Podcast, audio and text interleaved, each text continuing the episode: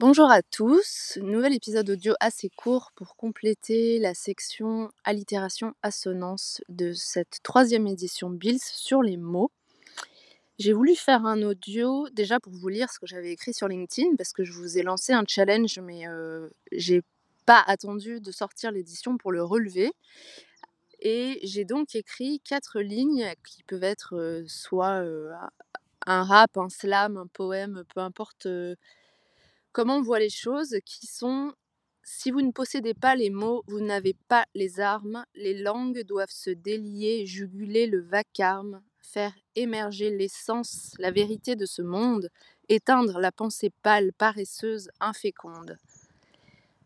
Dans ces quatre lignes, alors j'ai pas écrit euh, des mots au hasard pour euh, respecter le challenge des assonances et des allitérations. Au contraire, je vais vous expliquer comment j'ai fait assez rapidement pour vous aider à le faire si vous en avez envie, mais vous verrez que c'est assez drôle de pouvoir jouer avec ces figures de style et les premiers à les utiliser, ce sont les rappeurs. Et les rappeurs, quoi qu'on en pense et quoi qu'on pense de ce style musical, sont, des, sont quand même des, euh, des, modèles pour ce qui est du flow, du rythme et de la capacité à agencer les mots dans des lignes pour créer des vagues au-delà du seul sens des mots. Et vous savez, pour ceux qui sont copywriters, qui écrivent, mais, mais aussi pour, pour tous les autres qui ne sont pas du tout dans des métiers d'écriture et qui lisent cette missive, que le rythme dans une phrase a quasiment autant d'importance que son sens Parfois, on met des mots magnifiques et très compliqués dans des phrases qui n'ont absolument aucun rythme. Et parfois, on met des mots très simples et très communs, mais qui sont enchaînés avec des répétitions de sons et, et une harmonie qui crée justement le sens de la phrase par le son. Donc c'est avec c'est pour ça que les enfin c'est pour cet objectif que les assonances et les allitérations vont vous aider. Alors pour faire très très simple, Heu, les assonances, c'est la répétition d'une voyelle. Donc, par exemple, dans ma phrase «Faire émerger l'essence, la vérité de ce monde», c'est le «et» ou le «e» qui est, heu, qui est répété. Émerger, essence, vérité. Pour ce qui est de l'allitération, c'est la répétition d'une consonne. Donc c'est très simple. Les langues doivent se délier, juguler le vacarme. Là, vous voyez que c'est le L, les langues délier, juguler le qui se répète.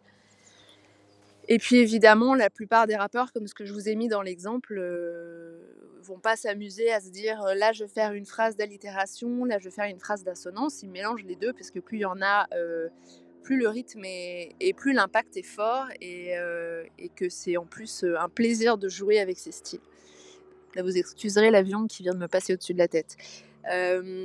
Euh, alors pour vous inciter à jouer avec ça et pour vous aider à relever le prochain euh, challenge euh, que je vous propose de, faire, qui est de poster votre prochain post LinkedIn en commençant par quatre lignes euh, mixant allitération et assonance.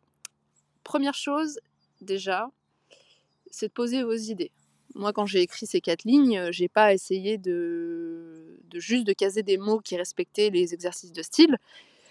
J'ai posé mes idées et mes idées, c'était l'idée phare, c'est que quand on n'a pas les mots, on ne peut pas se défendre, on ne peut pas se battre. Et donc, quand on n'a pas les mots, on n'a pas les armes. Donc, essayez d'écrire votre idée principale, votre idée clé.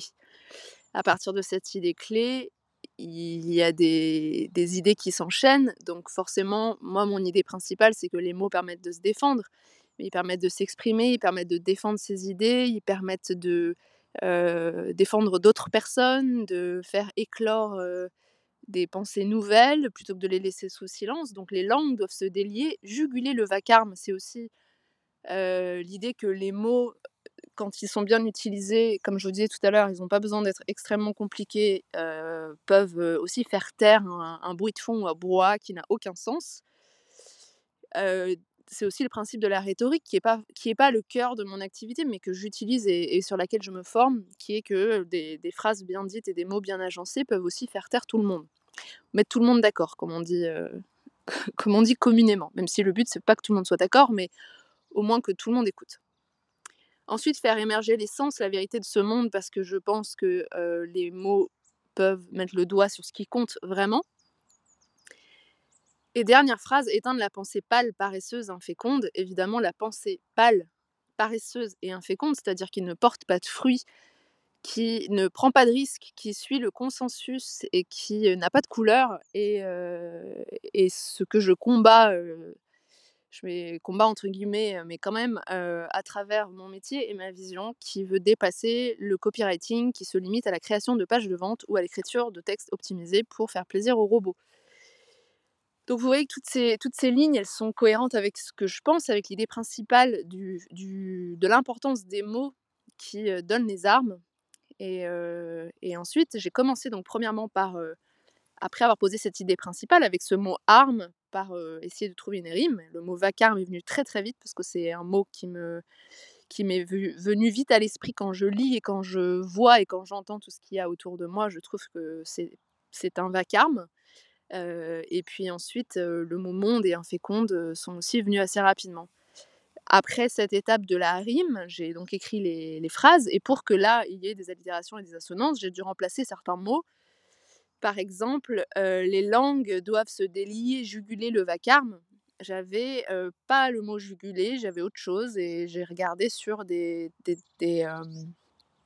sites de synonymes pour trouver des synonymes de, de vaincre ou de dominer qui, qui, sont des synonymes du mot juguler pour qu'il y ait le son L. Pareil pour les rimes, vous pouvez très bien trouver sur Google. Alors après, vous pouvez avoir des idées qui vous viennent naturellement, mais vous pouvez aussi vous inspirer de, de, textes ou de sites tout simplement. Alors c'est peut-être un peu triché, mais au moins ça élargit le vocabulaire. Vous allez avoir, par exemple, mots se terminant en, en ien, par exemple, et vous allez avoir toute une liste de mots qui vont vous aider à composer votre, votre texte. Donc, je vous incite à, à jouer avec, à jouer avec cet exercice et qui est en fait, qui en fait permet d'utiliser un procédé phonétique pour se détacher un moment du, du, de l'intellectualisation des mots, même si là les mots choisis ont du sens, mais comme quoi un mot est, a toujours plein de synonymes et on peut vraiment jouer avec pour justement ajouter au sens le rythme. Voilà, donc je vous lance le défi. Prochain post LinkedIn, jouez avec le rythme, écrivez vos idées en les ponctuant d'allitération, d'assonance et de rime. Et puis mentionnez-moi si vous le voulez pour que je puisse commenter. J'espère je, vous lire. Prenez soin de vous et à très bientôt.